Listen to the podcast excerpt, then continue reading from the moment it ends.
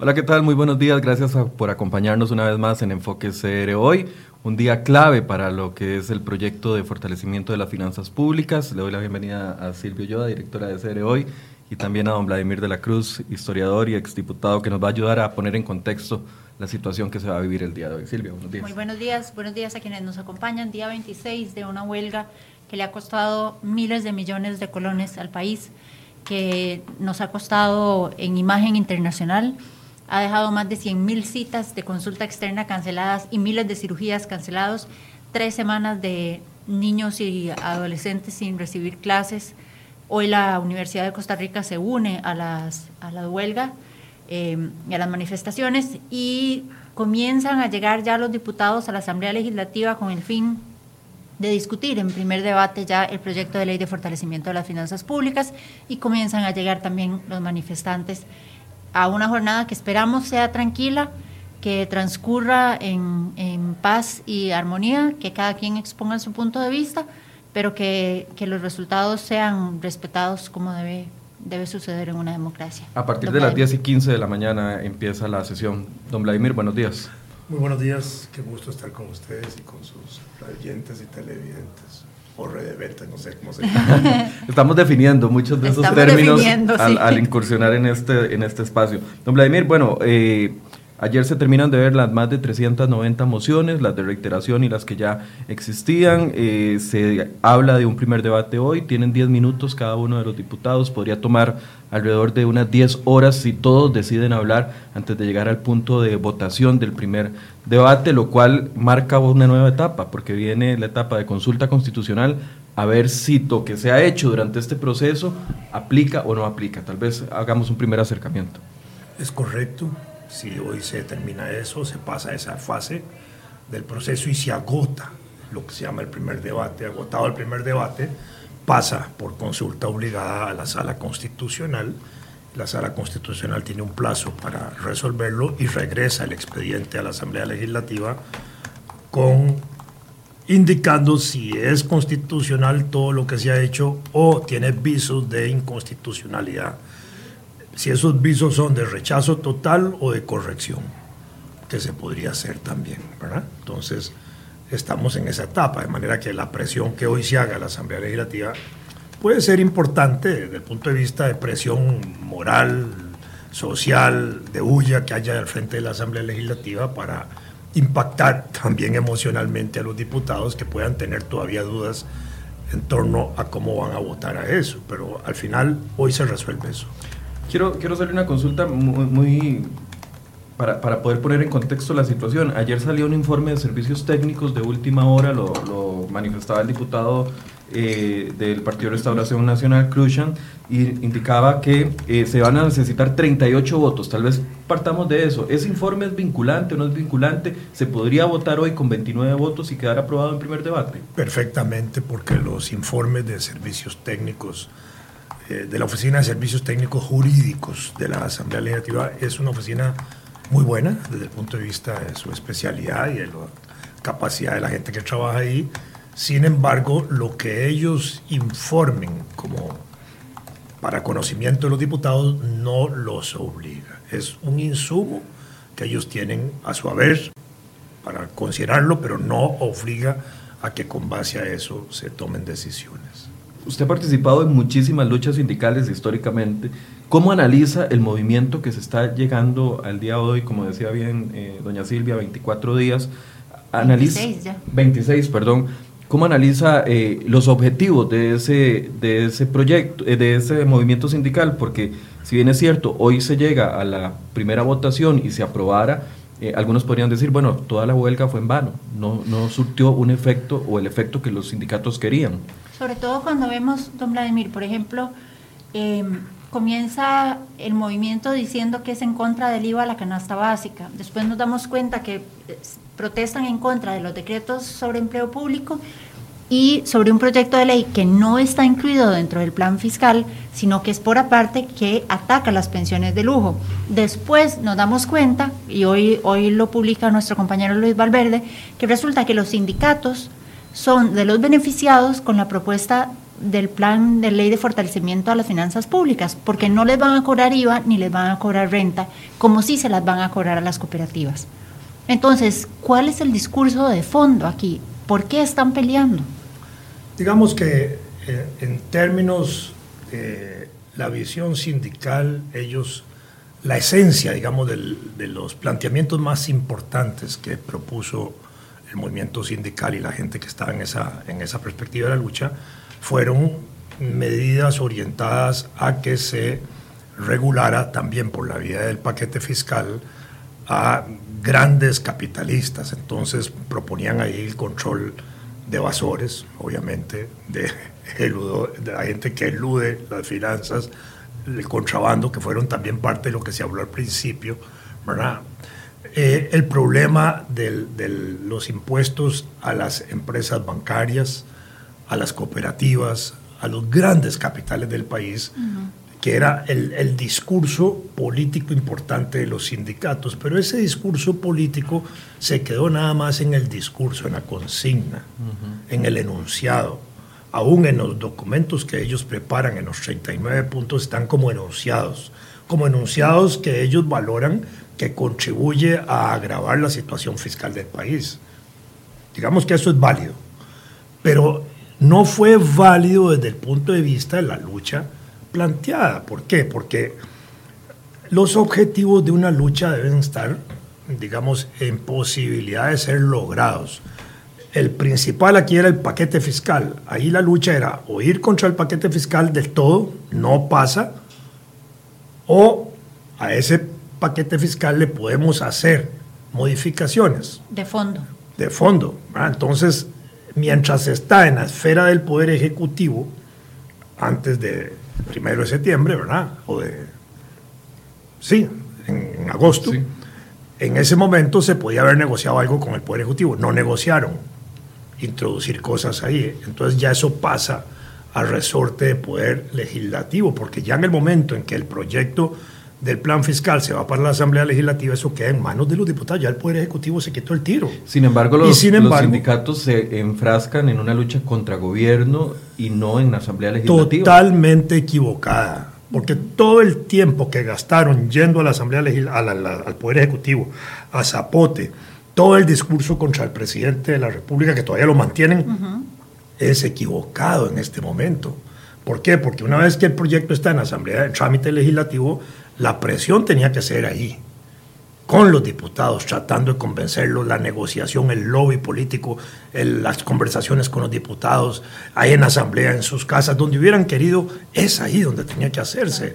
Y perdieron montones de tiempo. Pero mientras tanto, mientras eso avanzaba, por un lado la discusión en la Asamblea Legislativa avanzaba y por otro lado los sindicatos movilizados de la Casa Presidencial andaban perdidos. Y perdieron tiempo también porque las propuestas de ellos debieron haberlas traducido en pequeños proyectos de ley muy concretos. Un proyecto de ley que dijera, tásese a las cooperativas, tásese al capital, tásese a los bancos, tásese a esto, como ellos lo han planteado, pero eso no lo hacen. Entonces no se puede introducir nada al proyecto de plan fiscal por parte de los diputados en ninguna etapa de la discusión porque no había un proyecto paralelo, pero pudieron haber metido leyes paralelas y haber negociado entonces que se aprobaba el plan fiscal, por ejemplo, junto con estas otras leyes paralelas. Pudieron haber aprovechado el periodo de sesiones extraordinarias, que era cuando el Poder Ejecutivo tenía poder de convocatoria, pero curiosamente la huelga arranca justamente cuando acaba el periodo de sesiones extraordinarias y cuando ya el Poder Ejecutivo no puede hacer nada. Eso, eso da una sensación de que primero había una mala visión estratégica y táctica de la huelga. Segundo, hasta una visión perversa, uno podría pensar desde ese punto de vista, porque se sabía que, es, o no sabía, se estaba orientando mal la, huelga y los que estaban dirigiendo eso lo sabían, porque han dirigido huelgas muchos años y saben a dónde tienen que ir. Entonces eh, hicieron actos que lo único que han es provocado, digamos, una situación social conflictiva eh, en favor y en contra de, la, de, las, de las dos, eh, de lo que se está discutiendo, y en favor y en contra de los manifestantes también. Entonces, ahí estuvo un, un error garrafal de quienes han dirigido esto y ellos tienen que asumir la responsabilidad de eso. por un lado. Por otro lado, cuando se integran, ahora sí, procesos de negociación, esos procesos de negociación estaban orientados a sacar algún resultado. No pueden decir ahora que ese era un preacuerdo. No, no, no hay preacuerdos. Porque si el gobierno va a un preacuerdo, no va al gobierno. Van con la idea de resolver el problema y buscar una solución. Pero es que no hubo solución. En esa mesa de negociaciones, en esas 100 horas que gastaron, no hubo ninguna propuesta concreta que pudiera ponerse a la par del plan fiscal en trámite para que el gobierno hubiera estado de acuerdo también en darle luz a eso y con sus diputados y los diputados de, la Asamblea decir, bueno, estamos de acuerdo con esto, estamos de acuerdo con esto, está en manos de ustedes, del, Congreso, háganlo, pero estamos de acuerdo todos. Y entonces se va un solo paquetazo ahí de todo, con todo. Pero es que no hubo tampoco, porque cuando se gastan 100 horas y se llega a un documento con el que supuestamente se le va a poner fin a la huelga, de pronto los dirigentes sindicales dicen tenemos que consultarlo. Y son 22 dirigentes sindicales negociando ¿ah? de 12 sindicatos. Eso no es ningún proceso de negociación. Ahí no hay posibilidad de negociación, no hay capacidad. Y mientras ellos están distraídos en eso, en la Asamblea Legislativa, en un trámite que a mí me tiene muy sorprendido de una semana, se ven todas las mociones y se llega a un punto de primer debate. Bueno, eso es, eso es práctica legislativa, eso se puede hacer porque lo que hacen es poner las mociones en discusión, le dan el tiempo a, cada diputado eh, proponente para que hable el tiempo que tiene sobre cada moción, 5 o 10 minutos. Nadie habla sobre eso, entonces van votando, si no, si no, si no, y ahí se van. Correcto, mientras los sindicatos están enfrascados en, sus luchas internas para ver si aprueban o no los supuestos acuerdos a los que habían llegado. Y desautorizando a los dirigentes sindicales. Porque usted me decía sobre la historia de, de las luchas sindicales. La historia de las luchas sindicales en Costa Rica es que los dirigentes sindicales cuando se sentaban a pactar, pactaban. Sí. Y había acuerdos y ellos mismos iban a sus bases a decirles hemos llegado a este acuerdo, tal vez no fue el mejor, pero hemos logrado esto y la gente quedaba satisfecha. Y se eh, resolvía el problema de que hay que ganar algo, ¿verdad? No eran luchas imposibles, ¿verdad? Entonces, pongo un ejemplo fuerte, una huelga de hambre con un objetivo imposible ¿De qué se trata? ¿De que se muera el huelguista? No. Una huelga de hambre se trata de que alrededor del hambre que está sufriendo una persona o un grupo de personas se mueva una población, pero sabiendo de que ese esfuerzo puede dar un resultado. Pero no para que se muera el huelguista, porque generalmente son dirigentes los que entran a la huelga. Bueno, aquí estamos ante una situación en la cual no había objetivo real posible alcanzar y no habían proyectos alternativos que se le pudieran meter en paralelo al, plan fiscal sobre los cuales se pudiera estar accionando para que se, ahora sí, se metiera todo junto. Yo creo que ese fue el error fundamental de, este movimiento. Es decir, lucharon contra el enemigo equivocado y lucharon con las armas equivocadas, por así decirlo. Y con armas equivocadas, con, métodos de lucha equivocados y eh, obviamente equivocando en etapas de la discusión la presión donde debían hacer lo que usted llama el enemigo equivocado, ¿verdad? Cuando había que presionar al presidente no lo hicieron bien, cuando había que presionar a la Asamblea se concentraron en presionar a la presidencia y en mantenerse en una mesa de negociaciones que distrajo todo, porque todo lo demás iba avanzando.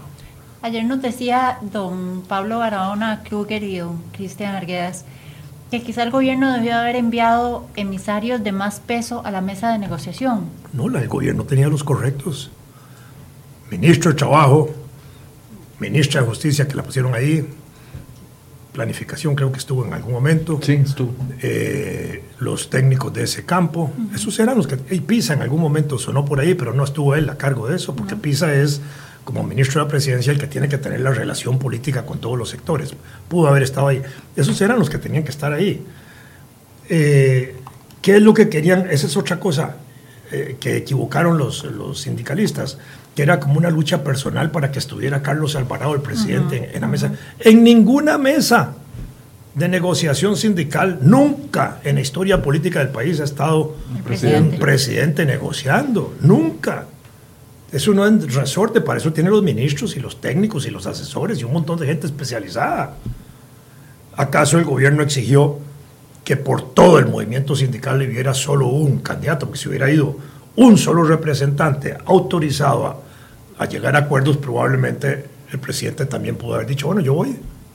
Y si usted está en capacidad de resolver aquí, llegamos a un acuerdo y se cumple, vamos a la mesa. Pero cuando van 22 dirigentes sindicales que querían ir a agarrar al presidente de Monigote, eso, no, eso, eso era imposible. Es ahí donde yo voy a que los objetivos de, la lucha estaban mal planteados, porque mucho de eso se gastó en exigir que estuvieran ahí otros representantes del Poder Ejecutivo. No, estaban los que tenían que estar. Ahora, usted señalaba que también los medios no fueron los adecuados. y durante estos 26 días hemos visto constantemente eh, amagos de violencia que se han ido encrudeciendo conforme pasan los días probablemente producto de esta frustración que sienten algunos de que no han llegado a un logro específico.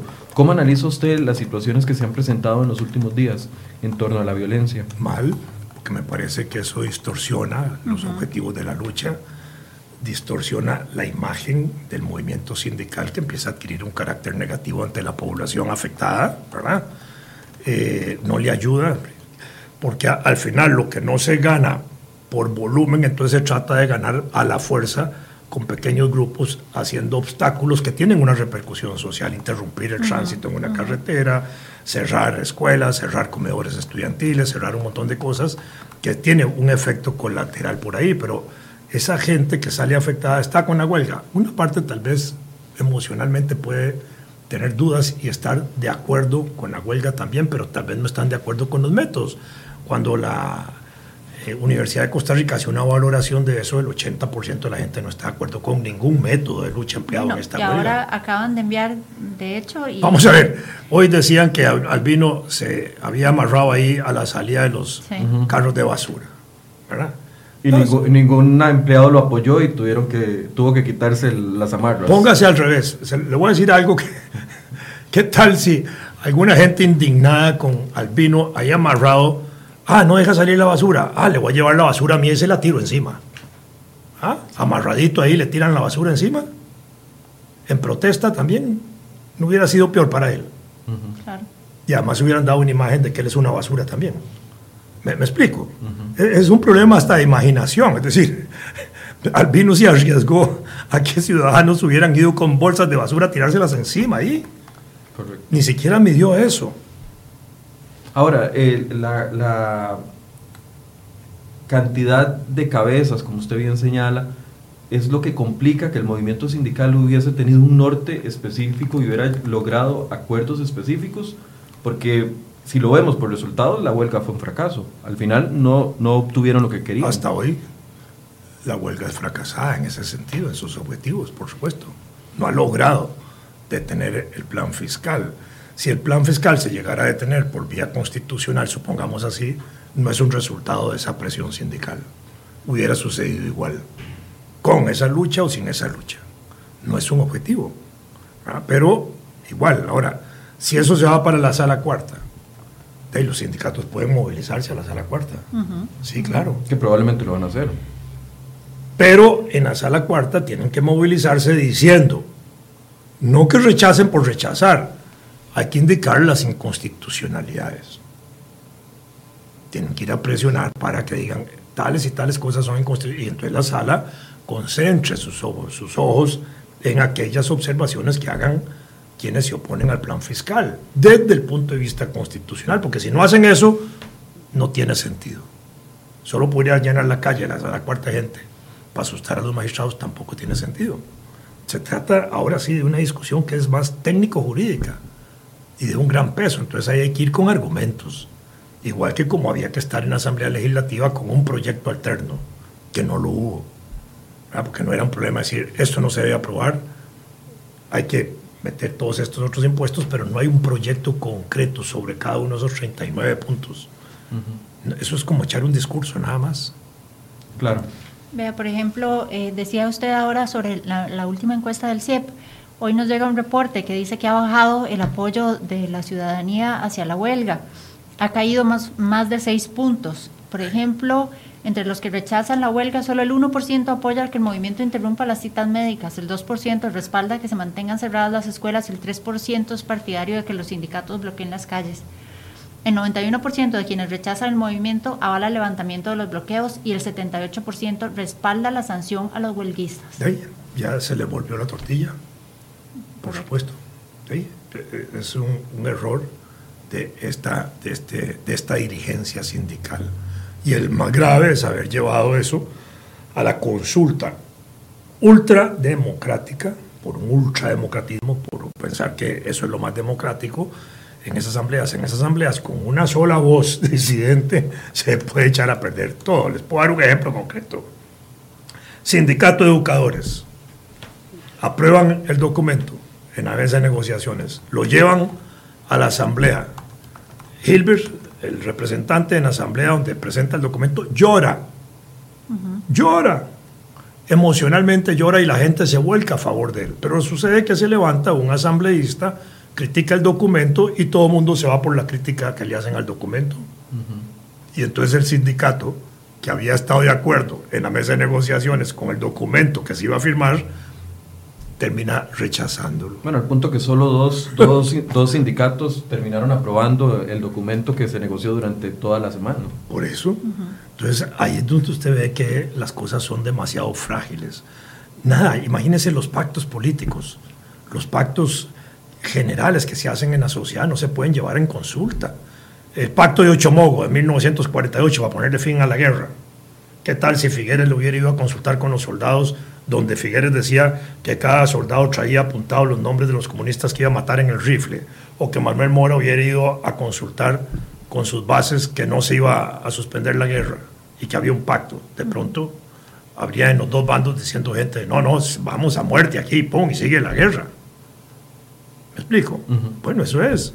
O el pacto del 43, de 1943, la iglesia, Calderón Guardia y los comunistas pactando para aprobar las garantías sociales. Y los comunistas cambian el nombre de Partido Comunista Vanguardia Popular. Y eso sí, tienen que llevarlo a una asamblea del partido, porque ahí tenían que cambiar el nombre. Confían en la dirigencia política y confían en Manuel Mora para hacer eso y la importancia histórica que eso tuvo y se siguió llamando Vanguardia Popular el Partido Comunista. Y los comunistas se dieron un campo en la junta directiva de la Caja Costarricense del Seguro Social, donde tenían dos dirigentes sindicales, a Rodolfo Guzmán y Enrique Benavides Chaverri, para que la oposición, la iglesia, metiera un sindicalista en lugar de ellos. Entonces sacaron a Enrique Benavides y metieron a Benjamín Núñez. Esos son concesiones, son acuerdos. Por otro lado, la iglesia pide que se diga que las garantías sociales son social cristianas. Partido Comunista reconoce eso, pero el Partido Comunista le pide a Monseñor Sanabria que diga que los católicos pueden ingresar al Partido Comunista. Y entonces Monseñor Sanabria dice, sí, los católicos pueden ingresar a la nueva organización Vanguardia Popular sin cargo de conciencia alguna. No era pecado. Esos son pactos. Pero pactos de personas que tienen autoridad para pactar, autoridad moral, capacidad política para hacerlo, decisión y apoyo institucional para hacerlo. Pero en esta huelga lo que ha habido es una dirigencia sindical que no se ve que tenga esa capacidad, que no tenga esa capacidad moral fuerte ante sus bases como para llegar a sostener lo que acuerdan y que no tiene esa capacidad de tomar decisiones. Entonces así no se puede ir a una mesa de negociaciones. ¿Qué, qué, mesa de negociaciones puede haber ahora? Ninguna. ¿Por qué? Porque no hay confianza en que lo que lleguen a decir los dirigentes sindicales llegue a aprobarse de manera definitiva, porque se trata de eso. Claro, y eso lo aprovecha el gobierno para decir, bueno, vamos a dar hasta una semana para que, porque sabe que los líderes sindicales no tienen eh, el peso suficiente y se han ido desgastando.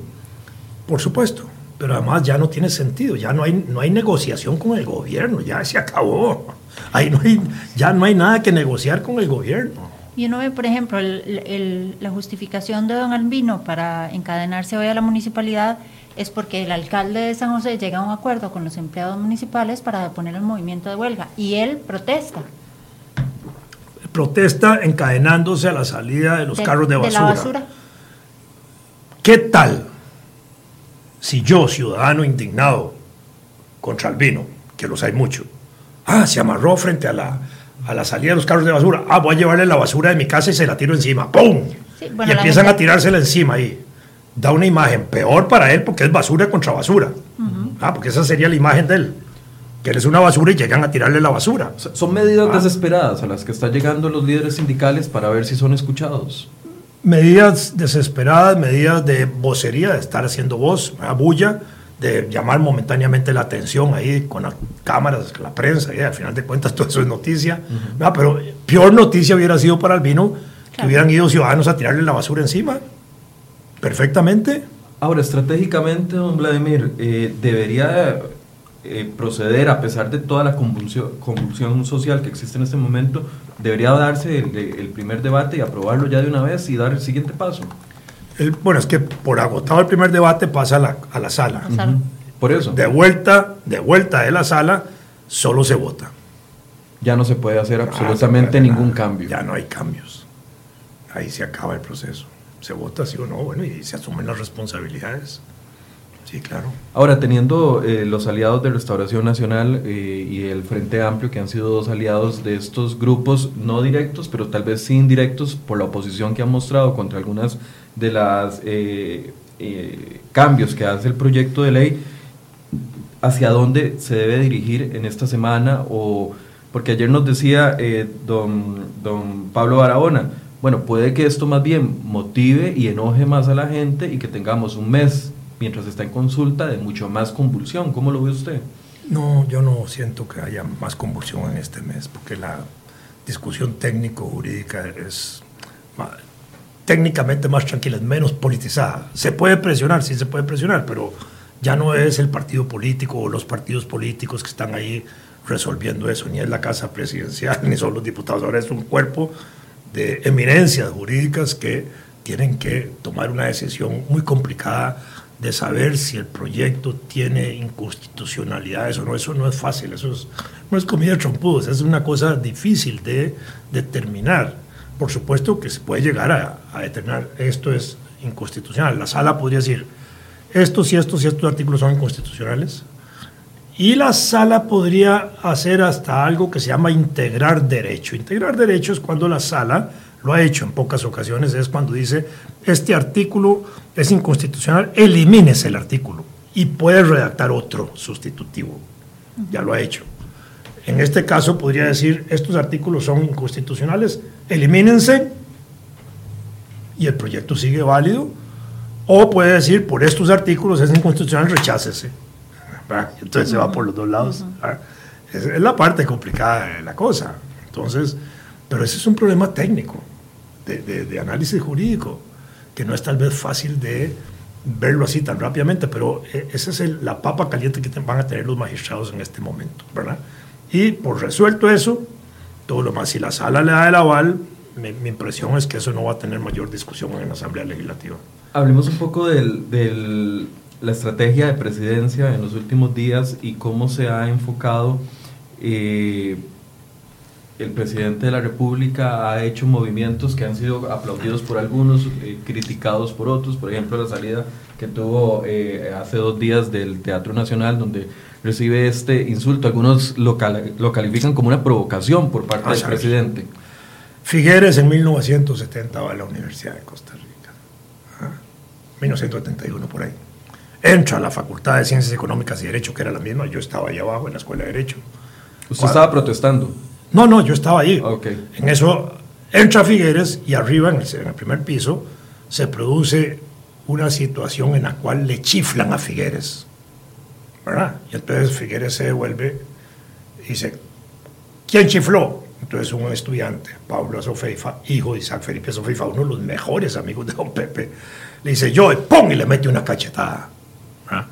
Esa cachetada, imagínense lo que es que el presidente le mete una cachetada a un estudiante. Perfectamente Pablo le pudo haber dado un golpe, no.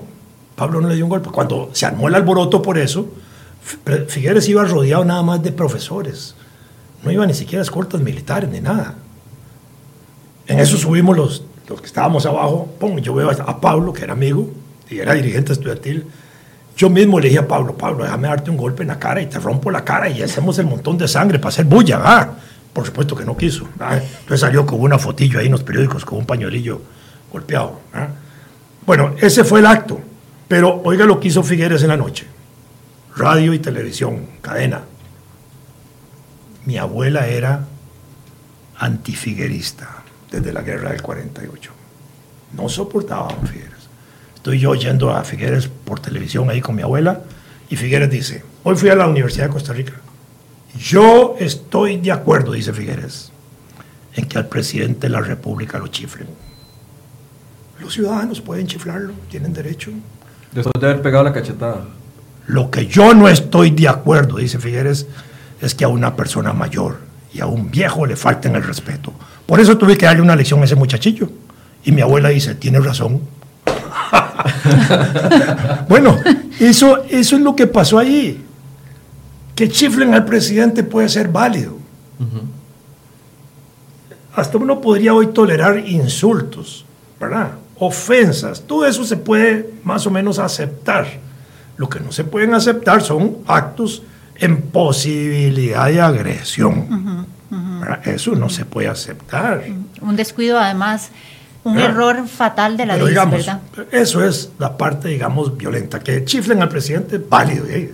Es parte de una protesta, eso está bien, pero no se puede canalizar eso a intentar agredir a un presidente o tirarle cosas que lo puedan afectar físicamente. Eso, eso no se puede ni aceptar, ni tolerar, ni permitir. Y se debe condenar. Totalmente. Igualmente, igualmente creo ah, yo, don, Entonces, don Vladimir, con las agresiones que han sufrido los miembros de la prensa, nuestra compañera Jessica Quesada y, Jonathan Brenes, incluidos José Alvarado y, Roger Miranda, agresiones por parte de los sindicalistas y manifestantes. Absurdo. Que no los dejan ni siquiera trabajar. Absurdo. Porque si alguien le da huya a la, manifestación es la prensa. si se ponen en contra de la prensa. Vamos a ver, si, yo fuera un periodista agredido, la próxima que hago, busco los peores ángulos de los huelguistas, la peor cara de los dirigentes sindicales, los pongo así como monstruos y tal, y los saco y los exhibo así, no es así. O no informo de lo que pasa y al no informar quedan muertos. Eso es, absurdo, esa parte, más bien desde el punto de vista de los huelguistas hay que convertir a la prensa en un aliado, digámoslo así, informativo, informativo, que por lo menos diga los puntos de vista de los huelguistas, en equilibrio con los otros puntos de vista, pero tratar en un Eso es lo que uno no, comprende, ¿verdad? Porque ni siquiera quieren dar declaraciones. Entonces, eh, evitan que haya ese equilibrio informativo. Pero los culpables son ellos y los, eh, eh, los que sufren. Los perjudicados los son ellos. son ellos, los perjudicados son ellos. Objetivamente así es. Entonces, eso es lo que tiene que medirse. Entonces, el acto de la mañana en el, en el, en el Teatro Nacional fue, digamos, perjudicial para la imagen del movimiento huelguístico, por la forma como se presenta la casi agresión al presidente de la República. Y el acto de la noche del presidente me pareció que fue bueno desde el punto de vista de él, de volver ahí con tranquilidad y casi a decir, hey, ganemos las calles, las calles son para transitarlas con tranquilidad.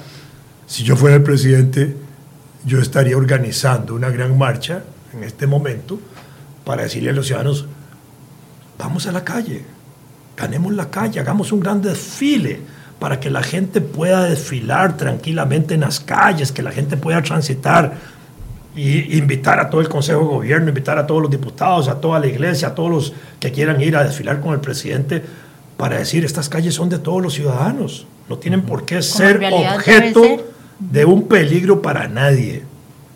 Yo hubiera hecho eso. Ahora, eh, algunos aún 26 días después, viendo el panorama, viendo que el gobierno a través del Banco Central, el Ministerio de Hacienda, acude a las letras, del Tesoro porque no hay dinero, hay bajo financiamiento, los créditos nos salen carísimos. Aún con todo ese panorama, hay algunos que dicen el plan fiscal no era el momento para discutirlo y no era este plan fiscal. ¿Pudo haberse eludido esta responsabilidad en este momento histórico? Bueno, me parece que Carlos Alvarado, desde la campaña electoral, en el programa de gobierno del PAC, está establecido ahí. Todos. Y eh, en el caso de Carlos, menciona en ocasiones el plan con el proyecto número 20.580. él, no engañó a nadie, ni en la primera vuelta ni en la segunda, porque en la segunda, cuando amarra el, el pacto con PISA, ambos también están de acuerdo en eso. Pero también el equipo económico de Liberación Nacional, encabezado por Edgar Ayales, por Mesallés y por todos los que estaban ahí, por Corrales y por ellos, se van con Fabricio. Y era un equipo económico que creía que había que hacer lo mismo. Exactamente. Sí, no era un problema de, diferencia. Es que mucha gente dice, con Fabricio no estaríamos viviendo eso. Por ejemplo. Estaríamos exactamente igual, tal vez con algunos matices de diferencia en el proyecto, pero estaríamos metidos con el proyecto porque ambos partidos y en general en toda la campaña se enfatizó que esto era urgente tratarlo. En el gobierno de Laura Chinchilla se había llegado a un acuerdo de 42 votos en la Asamblea Legislativa.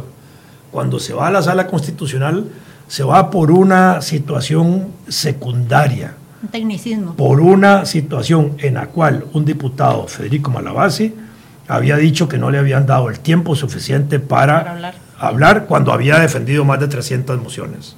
Y por una se echaron abajo el plan fiscal. Si ese plan fiscal en el gobierno de Laura lo hubieran aprobado, tal vez hoy estaríamos en otra situación diferente. Pero al no aprobarse allá, eso era una tarea pendiente. En el caso de Luis Guillermo Solís, durante dos años dijo que no iba a discutir eso. Cuando lo quiso hacer al puro final, era tarde. Ante la situación grave del país, había que atenderlo. Pero entonces había la posibilidad para los sectores opuestos al paquete oficial de, de, plan fiscal de proponer alternativas que no se hicieron. Porque yo creo que este ha sido el error fundamental. No se hicieron propuestas alrededor de las cuales también se pudiera haber movilizado la gente. Porque aquí era solo rechazar el plan, pero si se rechaza el plan, por rechazarlo, entonces, ¿cómo vemos el futuro del país? Y si además de rechazar el plan no hubiera habido el apoyo del Banco Central, de pronto no hay pago de salarios, de pronto no hay pago de, aguinaldos. No hay comida en los Ensinay. y, hay una reducción de los gastos sociales, Sensinay, becas y un montón de otras cosas. Y eso hubiera sido peor para el país. Aquí, digamos, hay que entender que hay una, hay una responsabilidad del presidente. Uno puede no estar de acuerdo con ella, pero hay una responsabilidad del presidente que cree que eso hay que resolverlo y hay que darle contenido económico al, al Estado para mantener eso. Está claro hoy que aquellos salarios que son menores de 850 mil colones más o menos no pagan nada de impuestos. Esa es la inmensa mayoría de la población. Claro. Sí, se graban los salarios más ah. altos, se graban las pensiones más altas. Y, se graban y se, y se elevan los topes de, de, grabación. Sí. Pues son avances. ¿Se puede avanzar más? Sí, probablemente que sí. Pero esa es una lucha que hay que dar posteriormente. Aprueben el plan y muévanse a subir esa lucha. de pronto pega. Ahora, don Vladimir, eh, Muchos dicen que este plan con las 14 modificaciones al empleo público es simplemente un ensayo de lo que podría suceder cuando se discuta en este país seriamente una ley de empleo público generalizada. ¿Qué opina usted? Hay que discutir varias cosas. Una ley de salarios. Y una ley de salarios que empiece por el presidente de la República. Y, lo voy a decir con toda franqueza, con toda honestidad. Hay que pensar que los funcionarios de gobierno tienen que tener altos salarios decorosos, decentes para el puesto y que eviten, en ese sentido, digamos, malas influencias. Por eso es el problema de la Corte, que están diciendo que los afectan en los salarios y que ellos creen que esos salarios deben ser altos para evitar justamente esas malas influencias. Bueno, empezar por ahí y de ahí para abajo todo el escalafón del sector público ir a una escala de salarios. Si quieren regular pensiones, las iguales. No importa el, monto de la pensión que le corresponda a cada persona, pero le pueden poner techos. ¿Cómo le pueden poner techos? Con impuestos. Si aún con los impuestos sobrepasan un techo, pueden establecer ninguna pensión puede ser más alta que el, el salario del presidente de la República, por poner un ejemplo. Como lo que sucedió. Ya ahí le metieron un techo final. Con el techo que se le puso al Poder Judicial, por ejemplo. Exactamente. Y al mismo tiempo, y al mismo tiempo el piso. Ninguna pensión debería ser más baja que el salario mínimo. Ahora. Ah, y entonces usted le va los salarios mínimos, las pensiones más bajas, las pone a un nivel más decoroso. Ah, pero esos son los márgenes. Hay formas de luchar. Y sin embargo, eso no, no, se plantea en esos términos. viene eh, la discusión, eh, se va a dar el día de hoy, puede que se apruebe en primer debate hoy o que se apruebe en primer debate el día eh, lunes. ¿Qué podemos esperar de parte de los diputados que no apoyaron el plan fiscal, los que voten en contra? ¿Qué podríamos esperar en el ambiente legislativo? Yo pienso que los que no votan a favor se quedaron con el voto negativo, En este momento, en una segunda etapa, si llega otra vez, puede ser que ahí modifiquen el voto. Pero hay algo interesante y es que usted decía eh, algo que se nos pasó así de raya, pero que es muy importante. Las zonas periféricas del país es donde ha habido un poco de presión de movimientos huelguísticos, ¿verdad? Pero son las zonas más pentecostalistas las que desde el, punto de vista electoral, ¿verdad? le, le voy a decir. En algunos sindicatos de la zona norte del país, hace tres semanas y cuatro semanas, participaron grupos cristianos en asambleas para tratar de elegir dirigentes sindicales. Entonces, ah, entonces ahí ya hay una avanzada importante de las iglesias pentecostales para penetrar sindicatos. Pero ayer, en una de las marchas ahí en el Atlántico, me parece, y en otras partes, una de las señoras eh, que estaba ahí dijo, aquí estamos en protesta cantando canciones cristianas. Ah, caramba. Entonces uno dice, ¿esto qué es? Son las iglesias pentecostales, es restauración con una mano oculta ahí metiendo la mano, moviendo a la gente, poniendo a la gente en esa onda, digamos, del cristianismo musical, a estar ahí en el día protestando. Yo pienso que a eso hay que ponerle atención, hay que ponerle atención de pronto aquí hay, digamos, fuerzas que se mueven en una dimensión diferente que no han sido bien observadas, pero que hay que ponerle atención. Ahorita, dentro de un año, vamos en elecciones municipales. Yo creo que esta va a ser la medida de este movimiento. Si todo este movimiento social que se ha desarrollado va a repercutir para que cambien las municipalidades, para que cambien los alcaldes, para que haya más alcaldes, digamos, vinculados a estos sentimientos sociales, o haya más regidores y síndicos en esa dirección, o que los partidos que se oponen a la reforma fiscal ganen más municipalidades o no, porque la verdad es que no tienen. Ahí el, grueso de las municipalidades las tiene Liberación Nacional, la Unidad y un poco el PAC, y ahí en adelante no existe nada más. Veremos a ver eso, si esto se traduce en una fuerza política. Porque si no se traduce en la fuerza política de las elecciones del 20 municipales, menos probablemente se va a traducir en la fuerza política del 22. Ahora, hablemos del caudal que trae el presidente de la República, 1.300.000 votos, que poco más de 1.300.000 votos, que estoy seguro que muchos de estos personas que hoy están protestando votaron por el presidente Alvarado y a tan solo cinco meses eh, niveles de popularidad por el piso. ¿Ese es un desgaste natural cuando se tocan este tipo de temas? Me parece que es normal, pero además el, el, apoyo real del presidente fue febrero. Ahí sacó 400 mil votos. Esa es, la, esa es la fuerza de Carlos Alvarado. La segunda elección es una elección forzada, donde el escenario era Fabricio o Carlos, no había alternativa y la gente tiene que ir a votar por uno de los dos, pero en términos de una discusión que fue muy sensible para el país, derechos humanos y cosas así, donde eh, al final la gente termina votando por Carlos. Pero esa es una gente que es, eh, como diríamos, muy frágil. Es nada más la votación para tener... Muy volátil esa, ese apoyo. Totalmente. Es un resultado para tener un candidato para que no llegue este. ¿Verdad? Que no fue un voto a favor de Carlos, sino en contra de Fabricio. Digámoslo así, para más, más fácilmente, ¿verdad? Pero además tenemos otro problema desde el punto de vista institucional. Cuando un presidente entra en mayo, tiene todo el, eh, todo el presupuesto nacional de 1918, del 2018 aprobado por el gobierno anterior en noviembre.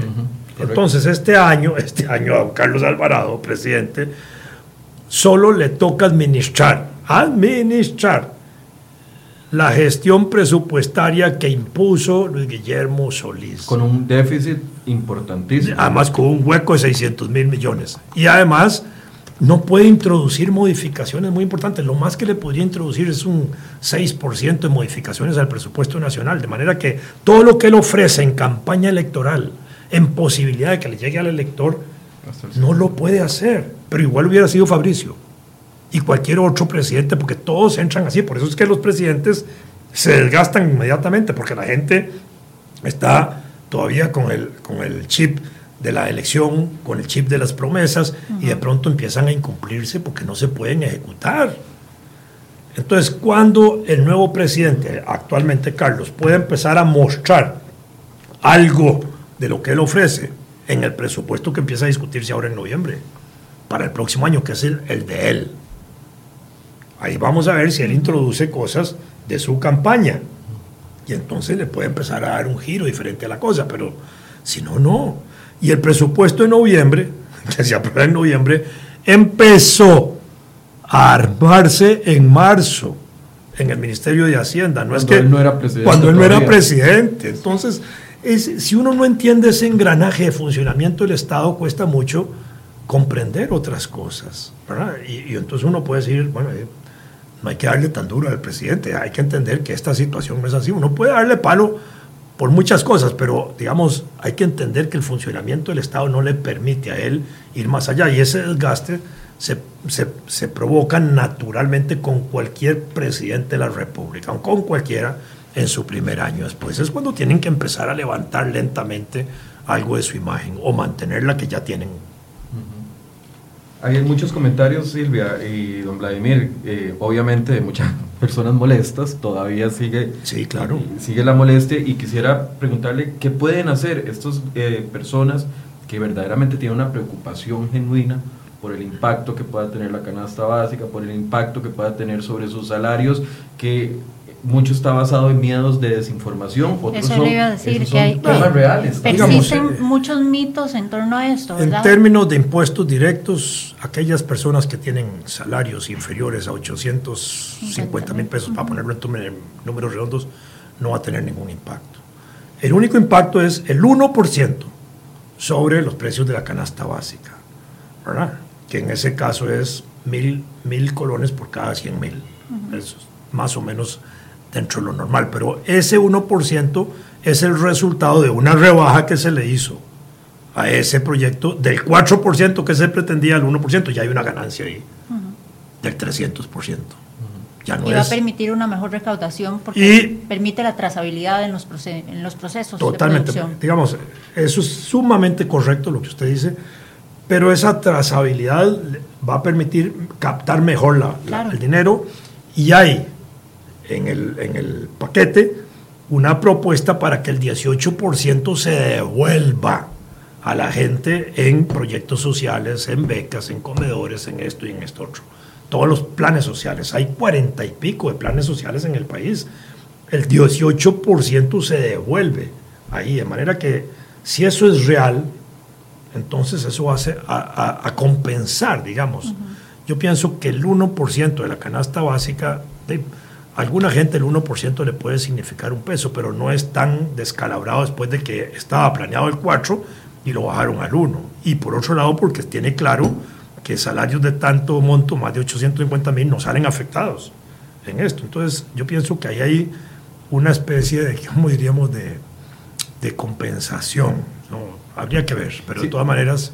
Sin embargo, uno sigue insistiendo en explicar estos temas, lo explica usted, lo, lo, explican los medios de comunicación, lo explican otro tipo de expertos de derecha, de izquierda, de centro, y sin embargo los mitos, como decía Silvia, persisten.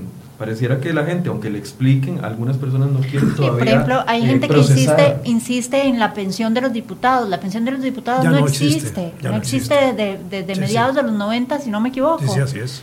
Entonces, es falso que los diputados salgan cuatro años después de la legislatura con una pensión millonaria. Es, es, y eso ha persistido. Hoy yo escuchaba al asesor político de, de ANEP decir que no había sanciones por la huelga que no había, que se unieran a la huelga, que no, que ninguna, por supuesto que puede haber sanciones y, y han sido claros los tribunales que han ya eh, determinado la ilegalidad de la huelga en 13 instituciones, solo en una de ellas legal.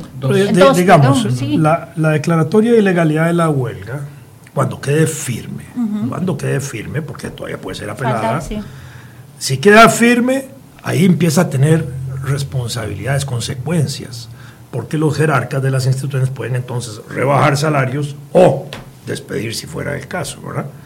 Eh, la Corte ya había fallado hace algunos años de que mientras estaba la huelga no se debían suspender los salarios. Bueno, está bien, es una protección, porque también claro. un jerarca podría decir, bueno, están, se fueron del trabajo, les suspendo los, los salarios, cuando declaren la legalidad se los reconozco. Ahí no, estaría coaccionando el derecho, de, derecho a huelga. Entonces, es una protección de la Corte a los derechos. Usted tiene derecho a ir a manifestarse, pero si le declaran ilegal el movimiento, usted asume las responsabilidades. Cuando hemos visto las huelgas ahí en Argentina recientemente y la televisión informando, yo he visto trabajadores diciendo, a mí me van a arrojar 4 mil pesos diarios de mi salario en esta huelga en Argentina. Y estoy de acuerdo. Bueno, eso es un estado de conciencia de los trabajadores. Bueno, lo vimos en un video que circulaba ayer eh, de un sindicalista, un afiliado a un sindicato eh, del sector salud, donde le decía, ya sabemos que vamos a perder nuestro salario por estos 26 días, pero ustedes están equivocados, reclamándole a los líderes sindicales el fracaso de la negociación. Pero además los líderes sindicales no pierden salario. No, porque, les pagan los, para los pagan los sindicatos. Exactamente.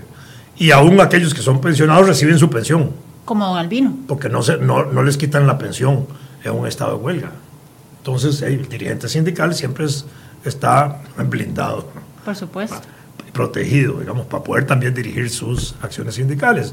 Pero ahí los que sufren, eh, cuando son consecuencias negativas, son los trabajadores, si la huelga ha sido mal dirigida, mal planteada, sin objetivos posibles. Llevamos más de, bueno, algunos más de 20, 30 años casi, en el caso de Don Albino, viendo los mismos líderes sindicales y algunos hablan de que esas figuras ya están muy desgastadas, pero que además por su edad o por su tiempo en el sector público no entienden lo que, lo que la nueva generación de afiliados a los sindicatos están exigiendo. ¿Qué opina usted? ¿Ya son figuras que deberían de cambiar los movimientos sindicales? Cuesta, cuesta mucho hacer un dirigente sindical es un proceso. Que sean de muchos años, a mí eso no me preocuparía. Lo que me interesaría a mí es ver que esos dirigentes sean muy responsables, con una visión muy real de la situación del país, con capacidad para dirigir grandes movimientos, pero al mismo tiempo para pactar y resolver situaciones. Cuando estos dirigentes se encapsulan, y lo que están demostrando es que ya pasó su tiempo. ¿Qué es lo que ha sucedido en este momento? Ya pasó su tiempo, entonces eso puede estar pasando, ¿verdad? Y al interior de los sindicatos también hay cuestionamientos. El mismo Albino ha empezado a encontrar en la NEP, que no es el sindicato más grande de la administración pública, de hecho, es uno de los más pequeños. Obstáculos, han empezado a encontrar tendencias ahí que cuestionan su liderazgo. Lo que pasa es que él creó en, ANEP un mecanismo eh, por los estatutos que casi hace imposible que lo releven por la forma como se escogen los candidatos a puestos de elección en ese sindicato. Y, dice don y entonces eso, eso opaca mucho la imagen de Albino.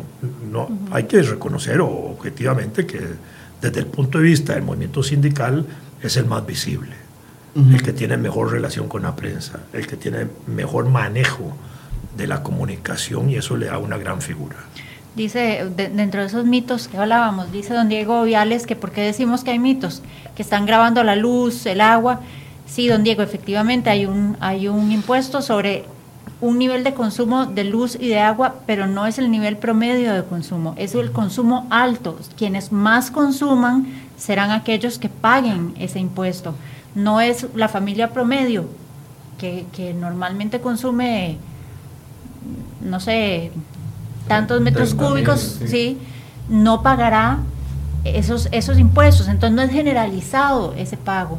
Y a eso, a eso hemos llegado, eh, a esa desinformación hemos llegado, porque a pesar de que se le ha dicho a la gente, existe el proyecto de ley en la página web de la Asamblea Legislativa, léalo, ahí está desde el primer proyecto planteado hasta todas las modificaciones que ha sufrido y la última versión, pareciera que, que es más fácil creer lo que nos llega en un WhatsApp si hubiera, digamos, una perversa situación en los medidores de luz y de agua, mediante la cual automáticamente se eleva el costo sin que sea real el gasto. ¿Me explico? Porque hay un mecanismo que mes a mes eleva, por decir algún 1%, ahí sí sería justa cualquier lucha. Pero si los medidores de agua y los medidores de luz son correctos y no están alterados tecnológicamente para estar elevando el costo de, consumo y entonces recibir más plata, no habría problema. Eso lo pueden decir los técnicos trabajadores del SNAI, los trabajadores de la Compañía Nacional de Fuerza de Luz que son sindicalizados. ¿Acaso ellos han dicho alguna vez que esos, esos medidores están manipulados?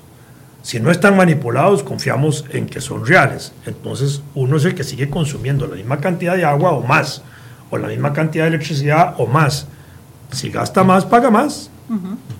Correcto. Eh, otro de los puntos que quería tocar, eh, don Vladimir, es el tema de lo que queda exonerado, por así decirlo, en esta etapa del proyecto. Ha habido o hay dos temas muy, muy puntuales, el tema de las cooperativas y el tema del desenganche salarial, que definitivamente, a pesar de que hubo varias mociones, no se incluyeron, entonces quedan todavía eso eh, a la libre, digamos, dentro de lo que ya eh, pagan, por ejemplo, las cooperativas, pero algunos querían ponerlos a pagar más. Eh, la diputada Solís intenta, intenta y, pierde rotundamente, casi que por el apoyo de todos los diputados, y se comprometen a tocar esos temas. Esa, e, esa exoneración le resta credibilidad a la Asamblea Legislativa en este plan fiscal. Eh, digamos, es parte, obviamente, de la lucha política alrededor de ese plan y de los grupos que presionan y saben presionar a los diputados o negociar con los diputados y entonces sacan eso de la corriente. Yo estoy de acuerdo en que el problema de las cooperativas, el problema de los bancos, ¿ah? deben asumirse como una responsabilidad nacional y tasarse. Y deberían orientarse luchas en esa dirección posterior a este plan. Ahí sí. Y estoy seguro que la población avalaría eso. Aprueban el plan, muy bien. Ahora sí, el movimiento sindical dice, ya se avaló eso, ahora vamos a meter este proyecto de ley para que le metan impuesto a la cooperativa, para que le metan impuesto a los bancos, para que le metan impuesto a los más ricos si quieren. Tres proyectos de ley. Y movilicen la gente solo por eso. Y de pronto eso tiene más apoyo. Claro. Ya. Y entonces sacan de la corriente, distorsionan y concentran en lo que tienen que concentrar la lucha. Pero así como está, no.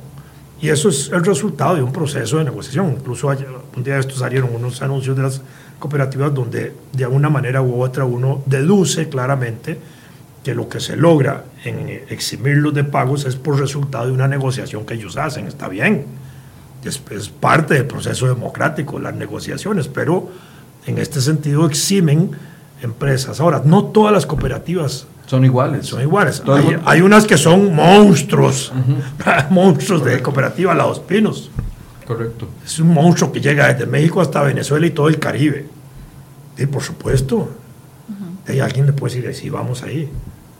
Pero uno podría decir, ¿y por qué eh, diputados liberacionistas no, se preocupan por eso? Y de pronto el secretario general o el presidente de Liberación fue un alto claro. funcionario de la cooperativa muy importante. Uno de los grandes funcionarios de esa cooperativa que le hizo crecer, indudablemente que se fue, Patoni. Pero una cosa es eso y otra es la lucha política. Estamos de acuerdo. Entonces sí hay huecos ahí, esos son, esos son huecos. Pero esos huecos no quiere decir que, pueden, que, que, van a quedar ahí permanentemente.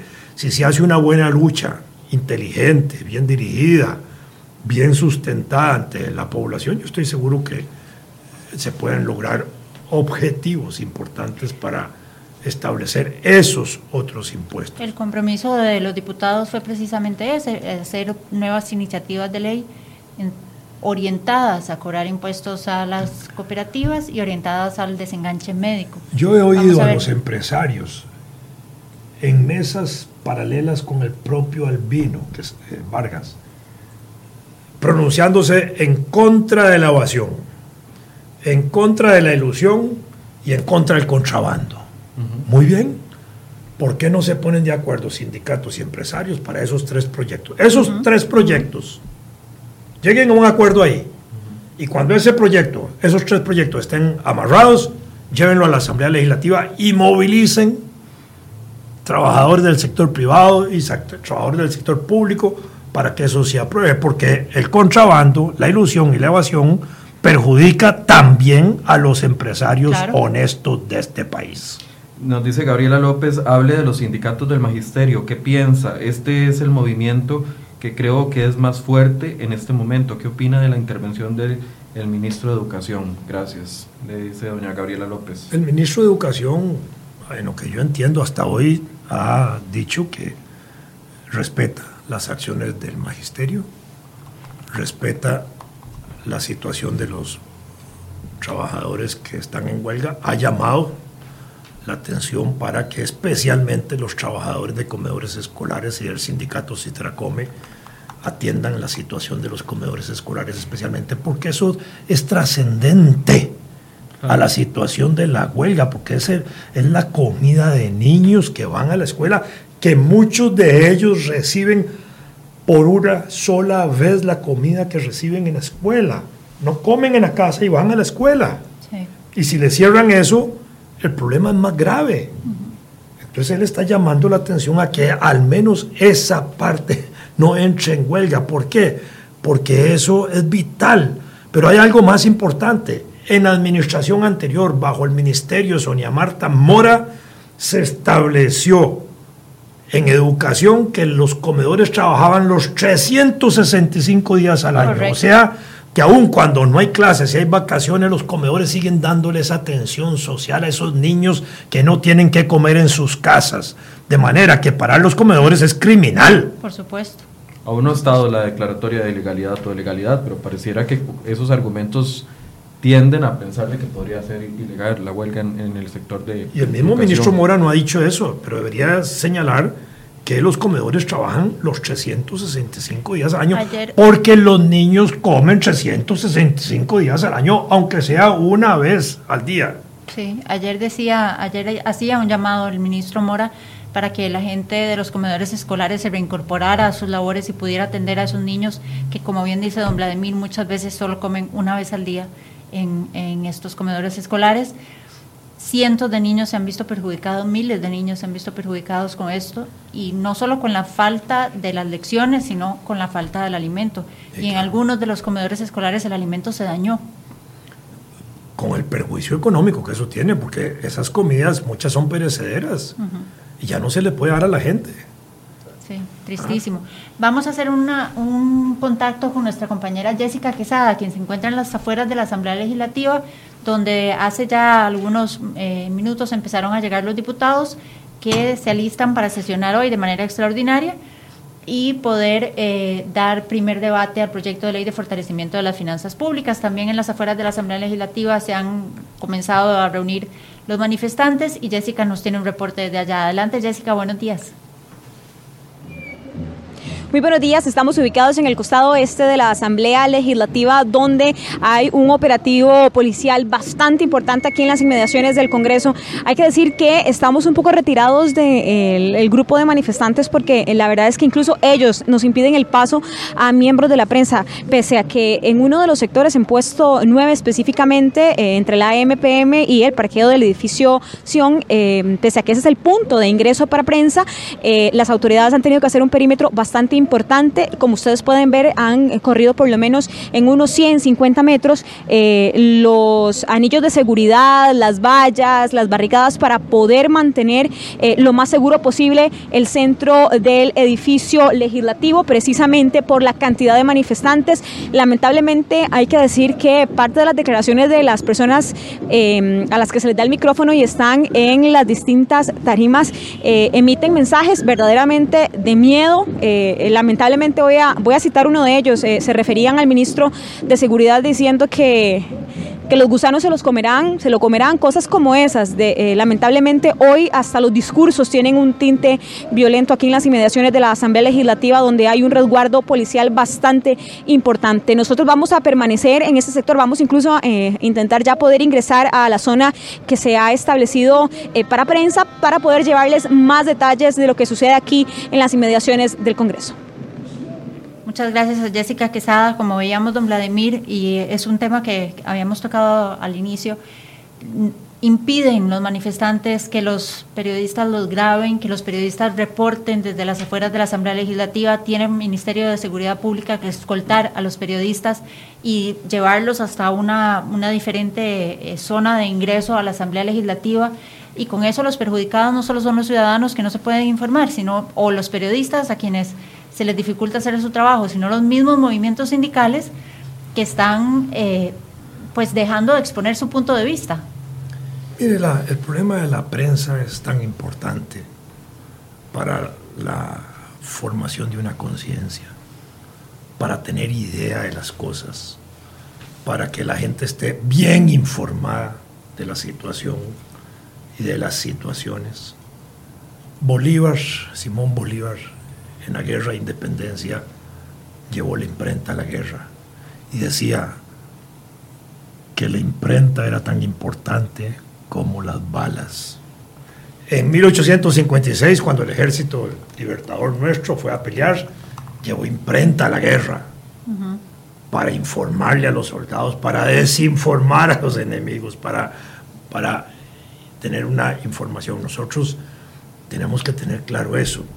Cuando aquí hubo situaciones de dictadura, como en la época de los Tinoco, la gente protestó contra la censura que había del gobierno y quemó un periódico. ¿Ah? ah, bueno. ¿Por qué? Porque aquí se ha estimulado desde la época de José María Castro Madrid, de 1848, el espíritu de la libertad de prensa, de la libertad de pensamiento. Incluso José María Castro Madrid, el gran presidente y benemérito, decía que era mejor tener una prensa opuesta a tenerla censurada desde el punto de vista político. Entonces, frente a eso es que hay que tener claro, pero eso lo único que demuestra es que ese movimiento que está ahí en la calle es ignorante. Ignorante en falta de conocimiento, de que la prensa juega un papel muy importante para decir lo que se está sucediendo dentro de la asamblea y fuera de la asamblea, para expresar, darle opinión, darle voz a los que no tienen voz oficialmente, para darle voz a los sindicalistas que puedan decirle a la población sus puntos de vista, pero si esos sindicalistas o esa gente que está ahí actúa tontamente, idiotamente, irresponsablemente contra los periodistas, lo que hacen es golpear medios de información que ellos mismos se perjudican. Es como cortarse las manos y los pies y la boca. y, no tienen opinión. Y eso es un error garrafal. Eso no debe suceder. La prensa debe tener la posibilidad de estar ahí, en la acción, en todas partes del mundo, aún en los conflictos bélicos más encarnizados. Ahí están los grandes periodistas de guerra, en medio de las balas y todo, bien identificados, por supuesto, para eso. En México matan periodistas constantemente más de 80 o 100 periodistas han matado. En todo el continente han matado periodistas. ¿Por qué matan periodistas las bandas de narco? Las bandas eh, que no les interesa que la información sea de conocimiento público. Los delincuentes de cuello blanco. Los delincuentes de cuello blanco. ¿De Porque afectan sus intereses con la noticia, con la información, con el conocimiento de las cosas. A la prensa se le debe mucho todo lo que es de estado de conciencia social en Costa Rica. Voy a explicar por qué. Porque durante muchos años los partidos políticos que debieron cumplir esa función de control político, que es una función que tienen los partidos sobre el aparato de Estado, sobre las autoridades públicas, sobre los gobernantes, sobre los funcionarios públicos, no ejercieron ese control. Entonces es la prensa costarricense la que vino haciendo denuncias y escándalos sobre actos de corrupción en administración pública. Y gracias a esa prensa que sustituyó el papel político de control de los partidos políticos, hoy tenemos una conciencia desarrollada sobre la corrupción, sobre el tráfico de influencias, sobre políticos corruptos. No es el partido, no es el gobierno, no es la política, la corrupta, es el funcionario corrupto en el partido, en el gobierno o en la institución. Eso es lo que ha hecho la prensa, evidenciar los escándalos. Y gracias a esa prensa, hoy tenemos una mejor dimensión de la situación del país que le permite a esos manifestantes también luchar y estar ahí vociferando. porque están luchando? para que tallen a tales grupos sociales? porque tienen conciencia de eso. ¿Por qué? Porque la prensa ha puesto en evidencia lo de los CATS y un montón de otras cosas. Entonces, yo creo que esta es la parte esencial. La prensa es hoy un elemento muy importante porque es casi el sustitutivo de la ausencia de partidos políticos en el país que no están en esa denuncia política. Todavía hoy, en este asunto, uno no ve partidos políticos pronunciándose, ni a favor ni en contra.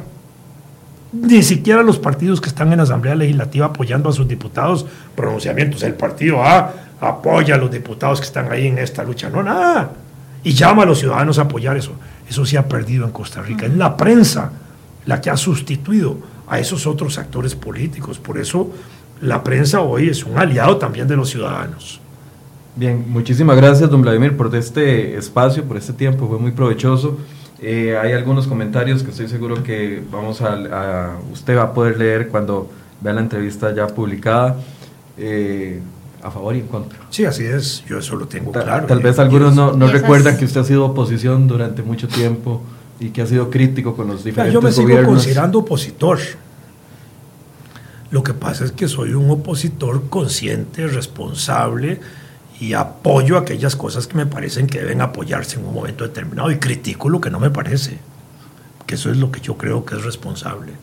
Hoy no soy militante de ningún partido, pero eso me da más libertad para actuar, criticar y apoyar con libertad de conciencia. Bien, muchísimas gracias por Muchísimas gracias, don Vladimir. Mucho gusto. Y en unos minutos vamos a estar de vuelta, vamos a tocar otro de los temas y vamos a tener información en vivo desde diferentes eh, puntos. Desde diferentes puntos, desde la Asamblea Legislativa, las afueras de varios hospitales y dentro del Congreso con el avance de la discusión del primer debate del proyecto de ley de fortalecimiento de las finanzas públicas. Muchas gracias a quienes nos han acompañado y nos vemos en algunos minutos de vuelta aquí en Enfoques. Gracias. Eso lo tiran ustedes.